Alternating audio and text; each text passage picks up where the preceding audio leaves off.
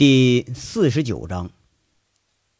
上回咱们说到啊，隐忍了十年的高玉胜猝不及防的动手了，而且是和长平大佬朱前锦俩人联合着动的手。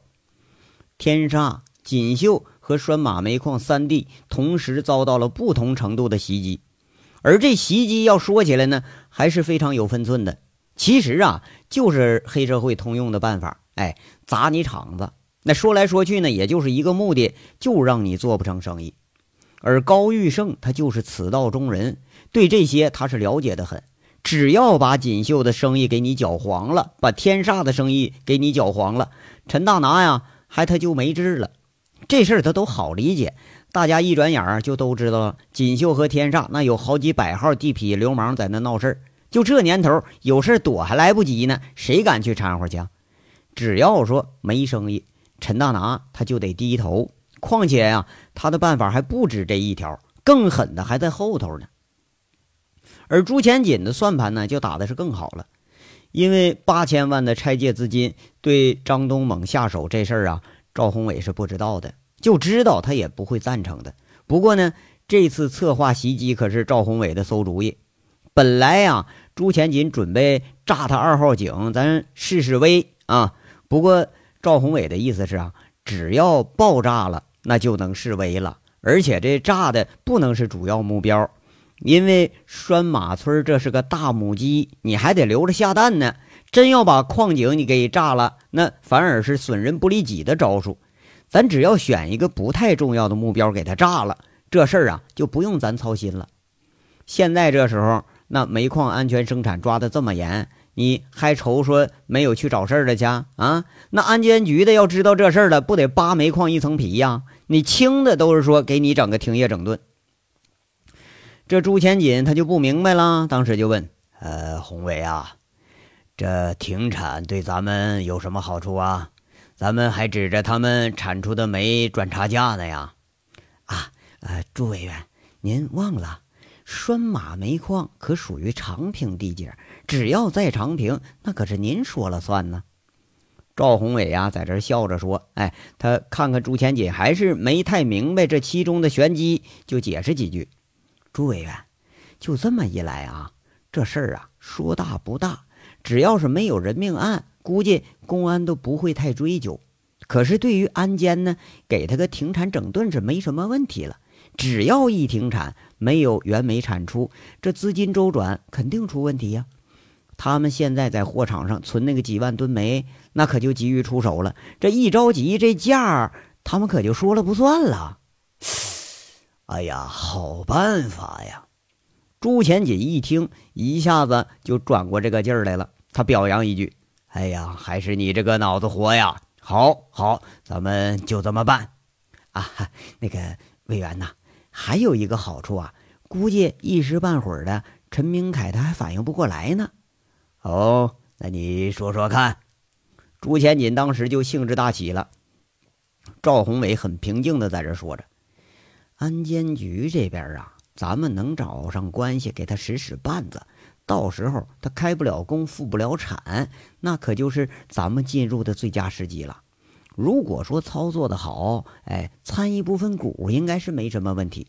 只要咱掺和进去了，那资源运输和资金他都得靠咱们。”用不了两年，咱就能把它给吞下来，啊，哈 哈好啊，能走一步看几步，咱们这个公司啊，也就你这么一个人了。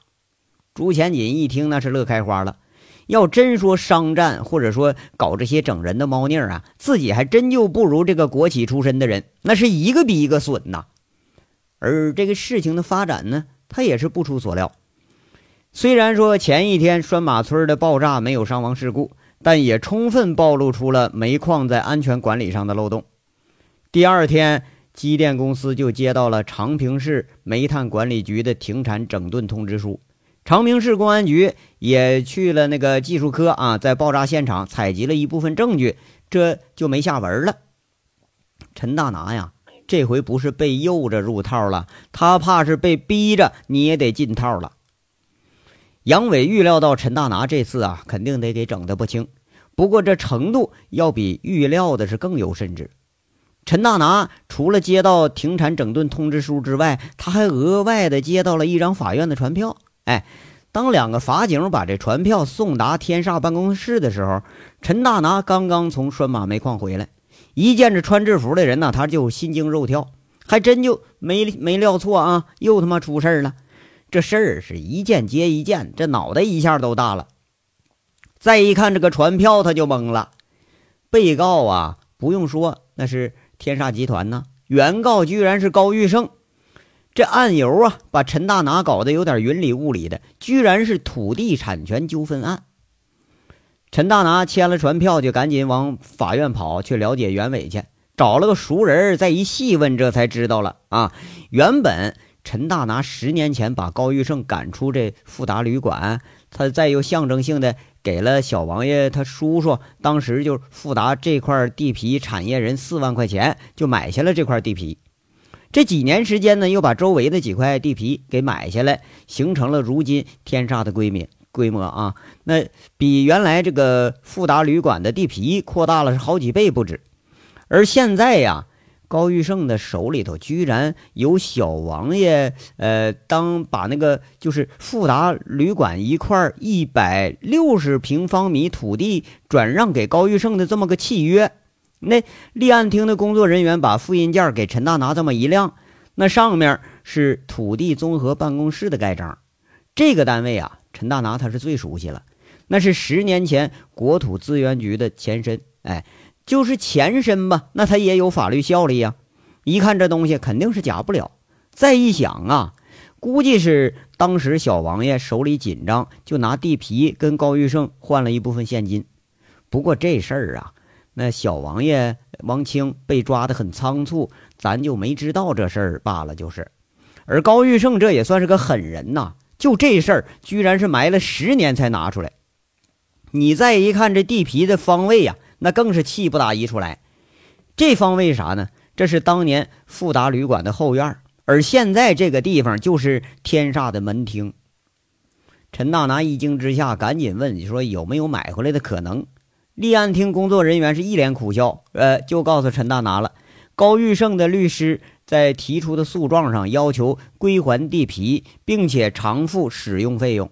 而且还开玩笑的说：“呃，他的当事人也就高玉胜啊，要在这地方给你建个公共厕所。”从法院一回来，陈大拿着气的在办公室里是转悠半天。这气急之下，把张成给叫来了。一问这杨伟啊，还是没有下落，骂了两句张成，然后跟着又把秘书叫来。一问说：“周经理怎么没来呀？”秘书说的不知道啊，没看见。他又骂秘书一顿，跟着呀。李林又来问这煤矿的事儿，那又挨了顿骂。这一连骂了好几个人，却是气更盛了。连刚从潞州赶过来的小舅子刘宝刚，刚一进门，也让他给数了一顿。那刘宝刚一看陈大拿成这德行了，赶紧安慰：“哎，姐夫，我这次可把潞城那边家底儿都带来了，三十条五连发，七十六个人。哎，呃，这些玩意儿咱们一凑合起来，差不多，咱能。”再加上当地的人，咱能凑个百八十人了。大不了咱跟赌棍能拼一场，灭了他狗日的！这刘宝刚啊，他就是纯走黑道的啊。陈大拿几年来干的黑事全都是小舅子刘宝刚出面或者找人给顶缸。哎，要说也是给他办了不少事儿。陈大拿一听啊，这心里头稍稍安稳了一点。不过跟着呀，是又犯愁了。看着一脸衰样的小舅子，又说一句：“宝刚啊。”这次不是光打就能解决问题的呀！这赌棍居然还藏了张地契，把我给告法院了，还说在天煞门厅口啊修厕所呢，这他妈不寒碜我呢吗？可我还就没治啊！嘿呦，姐夫，你怎么聪明一时糊涂一时？哎呀，聪明一世糊涂一时啊！哎，咱们不还有张副市长这棵大树呢吗？法院那管个屁用啊！别说一时半会儿判不了吧。就拖个三个月五个月，那都没问题。哎，就算你判了，哎，有咱们这棵大树在，谁敢来执行了呀？只要说拼了赌棍，啥事都没有了。这刘宝刚一边说一边吸鼻子，这是个暴力的绝对信奉者。哦，这么说他倒也有几分歪理哈。陈大拿细一想啊，他倒也是这么回事十年前，张东猛以一己之力就力拼高玉胜，那不也把他那个嚣张气焰给打下去了吗？不过今天还是觉着有哪块不合适，在这想了半天，摇摇头，叹口气，说了：“哎呀，宝刚啊，姐夫这个坎儿还不知道能不能过去呀。现在这煤矿也给封了，哎，你说这事儿是怎么着？就一件接一件出事儿啊，这就没有个安生时候呢。”这说话的口气里头很有那种落寂的味道。刘宝刚在那挺不以为然：“姐夫没事儿，哎。”过不去呀，咱就回潞州去。我在那儿也有地盘了，你放心啊。大不了咱在潞州啊再建个天煞呗。哎呀，天煞耗了半辈子的心血，你以为跟修个厕所是那么简单呐？你去吧，安排一下你带的人。天煞保安室里头有监控录像，你了解了解啊，别到时候让人连老窝也给端喽。陈大拿摆摆手，这就把刘宝刚给打发走了。这个小舅子，你说他虽然不怎么地吧，啊，经常是惹是生非。不过不管怎么样，那都是一家人，而且不管什么境况，都会无条件的和自己站在一起。这听着，刘宝刚那人和枪都带着来了，陈大拿倒是觉着心里安稳点了。咱画面得转到凤城市公安局大案支队的办公室。办公室里头居中而坐的是吴铁军，哎，依然是那副雷打不动的大黑脸。办公室四周这沙发顶上坐着几位正襟危坐的警察，每个人手里头拿着一个本子、一支笔，正听着坐在离局长最近的佟四瑶在那说什么呢？这是公安局刑侦大队每周的例会，今天挺特殊，吴铁军居然是饶有兴致的来看干警们开例会了。这吴铁军呐，听着听着就插了句话：“这段时间大家都辛苦了啊，不过呢，还不能放松，更不能休息。全省打黑除恶专项工作已经临近向社会公开发布的时间了。到了那个时候，如果我们拿不出具体的成绩啊，掌握不了确切的工作线索，不管是向上级还是向凤城市民，都是没法交代的。”现在这个社会上传说的是越打越黑，越除越恶啊！昨晚上发生的事就等于在我们脸上生生的给了个耳光。一个市值十几亿的大型企业集团，一个全省闻名的娱乐场所，居然被人明目张胆的给砸了场子啊！这不是黑社会是什么呀？其他地方怎么样我不管，不过在凤城啊，在凤城警察的眼皮子底下。我们绝不容忍类似的事情再次发生。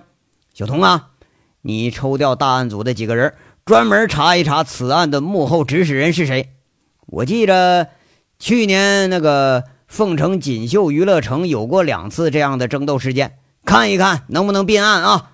如果真是个有组织的犯罪团伙的话，直接打掉他。是五局。好，那你坐下。吴铁军摆摆手，示意佟四瑶坐下，跟着看着大案组参会这几个组长啊，又是说：“这段时间呐，大案彻查赌场的这个案子，我看了你们的汇报，基本呢都是外围的资料，可以作为线索，但是不能作为证据。具体赌场的运作、参赌的人员、涉赌人员的详细情况，大家手里的证据还不是很充分，这方面的工作要做得更细致一些。”这次我们不查则已，一查就要从根上剜掉这颗毒瘤。大家说说，有什么新的想法没有啊？哎，邢贵，你先说。呃，坐坐下说。邢贵这站起来呀，呃，又讪讪的坐下，说着：“呃，五局啊，我觉着呀，抓捕时机已经成熟了。建东巷、小庄、延庆路、河源小区这四个地方的赌场，我们已经掌握了确切的情报。”赌场的经营者手下的打手、放债人员基本情况，我们都已经掌握了。如果不尽快抓捕的话，万一这打黑除恶这专项工作一向社会公布，我担心这些人逃跑啊！万一出逃，那怕是再就难抓了。这话呀，说的大多数干警他都认可。每每一有风头，这些作奸犯科的那铁定脚底下抹油，没准你不经意时候啊。他还又从哪儿又钻回来了？哎，就跟扫黄似的，原来呀就是个暗娼。哎，扫了暗娼之后，这回变洗头房了。哎，等你把洗头房一查，查完现在进歌城了。那歌城你一查紧了，桑拿它就爆满了。你反正你查来查去吧，查的小姐们呢，跟白马寺后面那个麻雀似的，在凤城那就开始满天飞了。所幸现在呀，什么他妈小姐不小姐，没人查了。呃，嘿，这个建议不错，不过呀，还是有点缺火候。凤城每次查封的地下赌场啊，大大小小都有，但一直是查而不绝。你想过原因吗？吴铁军征询似的看了邢贵一眼。看看邢贵啊，没接话，他就解释一句：“原因就是啊，我们仅仅抓了呃一把这个涉赌的虾兵蟹将，真正幕后操纵的是一个也没抓住，这就形成了一个怪现象。这边忙着抓，那边就忙着开新场子，抓来抓去，这场子不是越抓越少，而是越抓越多，场子的规模现在也是越来越大。这也是我要提醒大家的。”我们的眼光要放长一点，工作要做的深一点，不要只高兴着就这次抓了多少参赌人员啊，缴获多少赌资，要从根源上想想办法，把这个幕后的主持给我揪出来。三组组长一下接住话茬，说一句：“吴军，那我有个要求，哎，你说，那能不能给我们配辆性能好的车呀？”我们跟踪这伙涉赌的，那个个开都是好车，最差的也开个桑塔纳呀。有时候我们这侦查员追都追不上。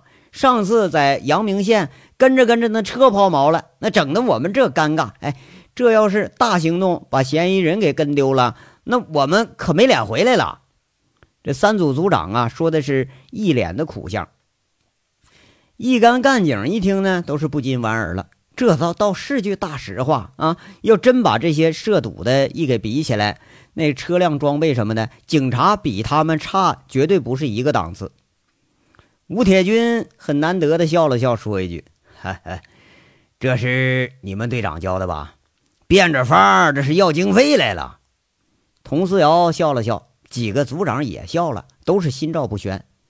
大案组里头啊，车倒是不少，那没毛病的还真就不多。这使用频率太高啊，而且是经常在不同的路况上作业，那坏的也快。要说也真是该增加几辆好车了。呃，好，没问题啊。连这虎盾保安都配上新车了，我再不给你们配几辆好车，这局长当的也太没面子。这周给你们解决了，怎么样啊？吴铁军在这笑着作答了。一干干警互相看看，倒是有点喜形于色了。看样啊，还真就提到点子上了。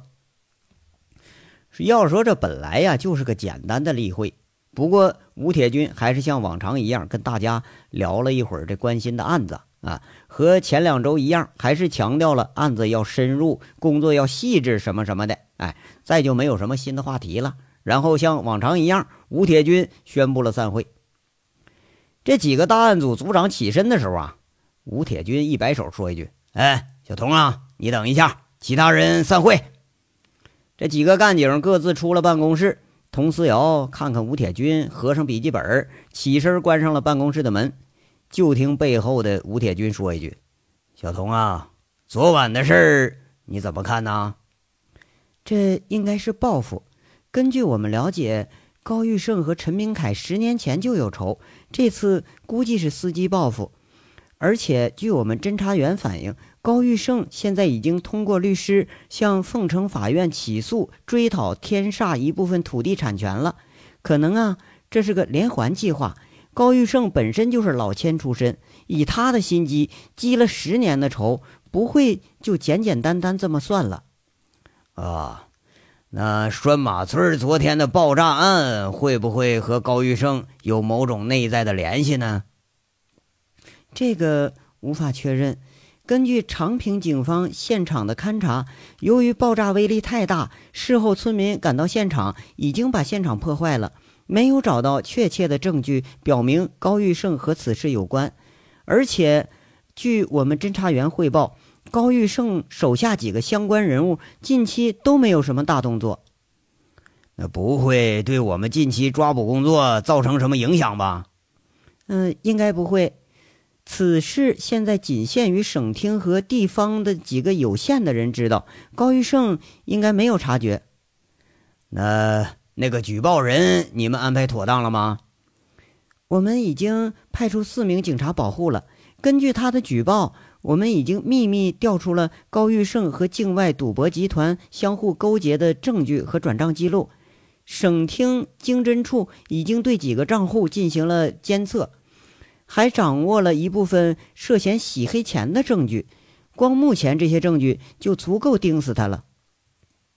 童四瑶说话是踌躇满志，本来呀，掌握高玉胜的犯罪证据，这是疑雾重重，感觉是无从下手。谁知道啊，一个直接举报，就一下子把高玉胜的老底儿给抖出来了，那还真就让他喜出望外。就这提供证据的啊，这一下子把这。证据就解决了赌场案子的最大的难题。这天网恢恢，疏而不漏啊，就是这个理儿。只要说是犯罪，那就不可能面面俱到，一丁点儿的小纰漏那都是致命的。高玉胜可能啊，到现在都不会想到这个女人会出卖他。好，那就按计划实施。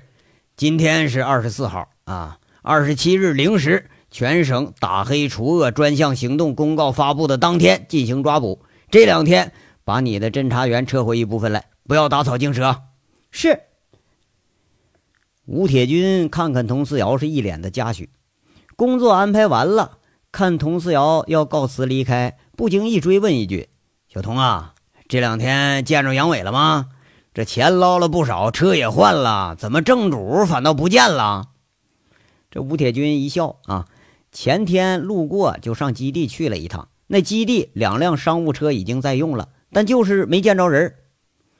佟四瑶一听这话里头有调侃的味道，摇摇头，没见着。邢贵去找过两次，好像说是旅游去了。